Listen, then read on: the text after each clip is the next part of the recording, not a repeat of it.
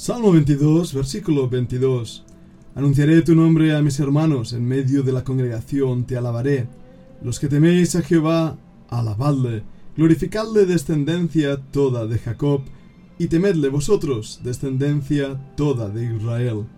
Bienvenido a un nuevo estudio de nuestro grupo internacional Hoy estoy apegado a él. Cada día tenemos un devocional basado en las escrituras, un tiempo de oración y un podcast donde profundizamos en este libro eterno. Si quieres formar parte del grupo, escribe tu correo electrónico a fundacionbiblica.gmail.com o a más que. Sigamos estudiando el Salmo 22 y descubramos todos juntos la hermosura de este salmo, que nos acerca no solo al sufrimiento de la cruz, sino como vamos a ver hoy, a la alabanza y a dar gloria a Dios por quien es Él y por lo que ha hecho. El Salmo 22, escrito por el rey David, es un salmo mesiánico que apunta al Calvario. Los primeros versículos, del versículo 1 hasta el versículo 11, nos habla de la soledad de Cristo en aquella cruz, de sus sufrimientos. Por supuesto, el versículo 12 al 21 entra en el sacrificio, Ahí sí vemos esa lucha física, esa agonía en la cruz del Gólgota. Pero el salmista termina con gozo. Los versículos 22 hasta el final del capítulo nos habla del gozo que le fue propuesto a Cristo, habiendo vencido la muerte, resucitado de entre los muertos, ahora sentado a la diestra del Padre, recibe toda la alabanza, toda la gloria y todo el esplendor. Por eso David no se queda en la cruz. Él levanta sus ojos y dice, anunciaré tu nombre a mis hermanos. En medio de la congregación te alabaré. Pero un momento, ¿qué quiere decir eso de te alabaré? El Salmo, ya desde un inicio, ha centrado la atención en la alabanza debido al fruto del sacrificio de Cristo. Mira el versículo 3. Pero tú eres santo, tú que habitas entre las alabanzas de Israel el versículo 22. En medio de la congregación te alabaré. Versículo 23. Los que teméis a Jehová, alabadle. También el versículo 25. De ti será mi alabanza en la gran congregación. Versículo 26. Alabarán a Jehová los que le buscan. Y, el versículo 29, comerán y adorarán todos los poderosos de la tierra. No cabe duda que el salmista está viendo en su propio sufrimiento una razón de alabanza, y no cabe duda que el salmista también contempla en el sacrificio del Mesías prometido una razón de alabanza. Ahora bien, ¿qué quiere decir alabanza? Los salmos nos repiten vez tras vez todo lo que respira alabe al Señor. La alabanza forma parte del pueblo de Dios y es grata delante de los ojos de Dios. Pero como hemos estado estudiando a lo largo de esta semana, nace en nosotros una pregunta.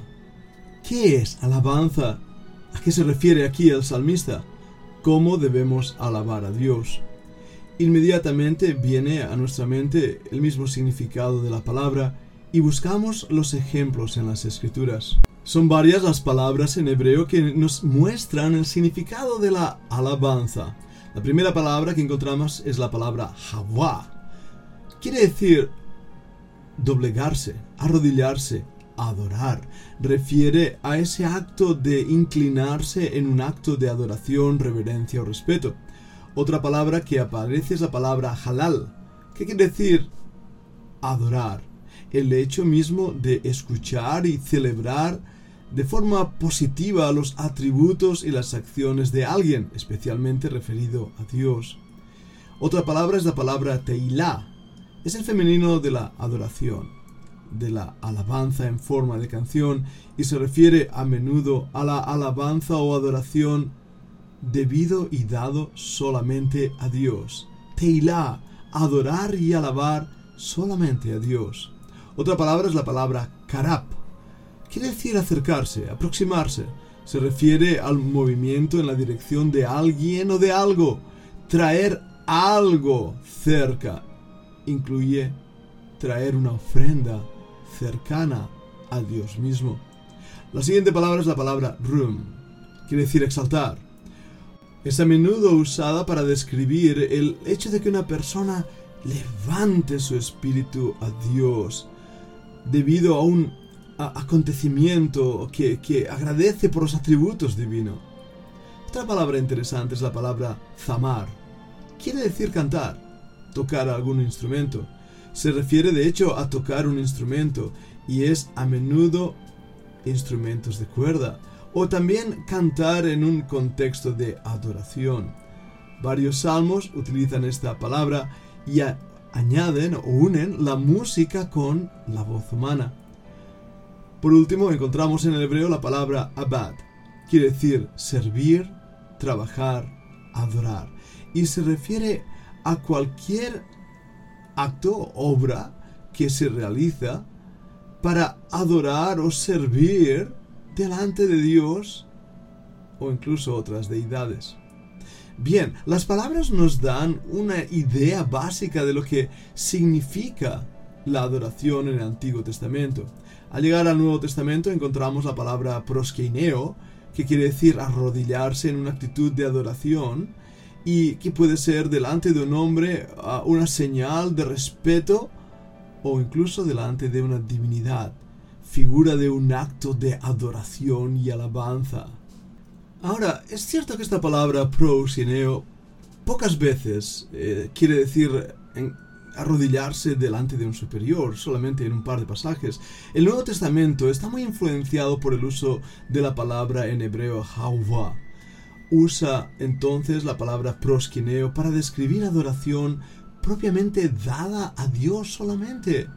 De hecho, en el libro de, de Apocalipsis, la adoración consiste de himnos de adoración que alaban la gloria del carácter y las acciones de Dios. Lo vemos en Apocalipsis 4.10, 11.5 o también el 7.11 al 17.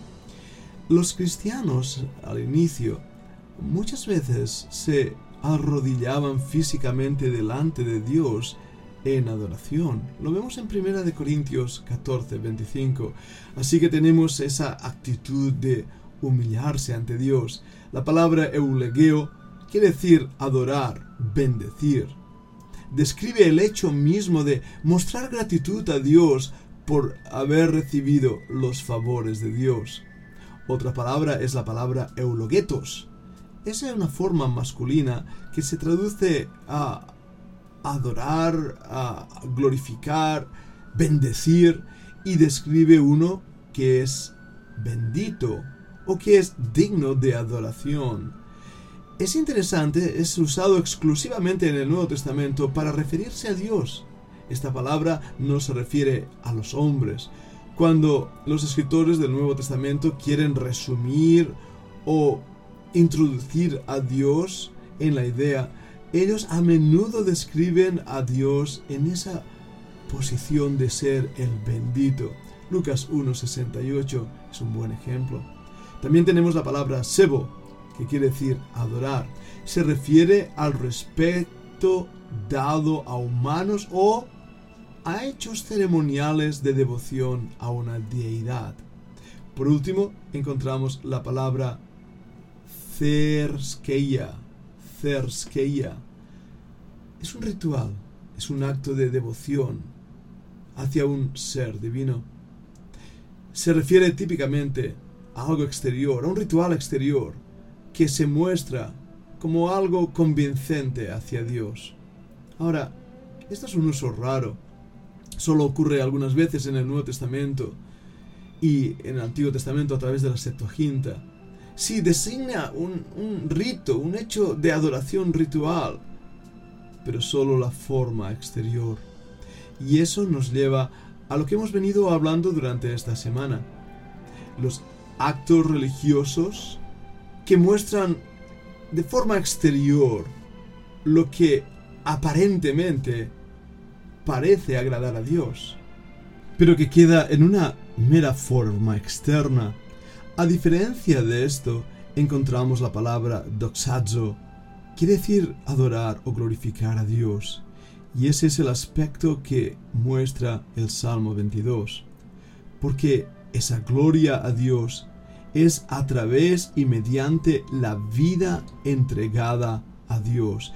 la vida del cristiano vivida por Cristo y para Cristo es un acto de adoración.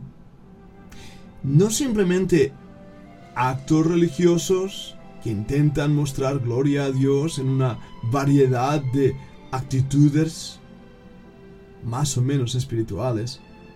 No, nada de eso. Mira en 1 Corintios 6:20. Porque habéis sido comprados por precio, glorificad, ahí está la palabra, doxazo. Glorificad pues a Dios en vuestro cuerpo y en vuestro espíritu, los cuales son de Dios. Y leamos también en Romanos capítulo 12 y versículo 1. Así que hermanos, os ruego por las misericordias de Dios que presentéis vuestro cuerpo en sacrificio vivo, santo, agradable a Dios, que es vuestro culto racional. No hay duda alguna que la forma de glorificar a Dios en nuestras vidas, según las escrituras, es viviendo para Él en todo lo que hagamos, digamos o pensemos. La gloria hacia Dios se manifiesta cuando nuestra vida es un olor grato ante su presencia, no simplemente por actos religiosos, sino por un deseo de rendirnos a sus pies, caer ante su presencia y decir, heme aquí, Señor, soy tuyo y quiero vivir para tu gloria. Ahora, ¿hay un ejemplo bíblico de esto?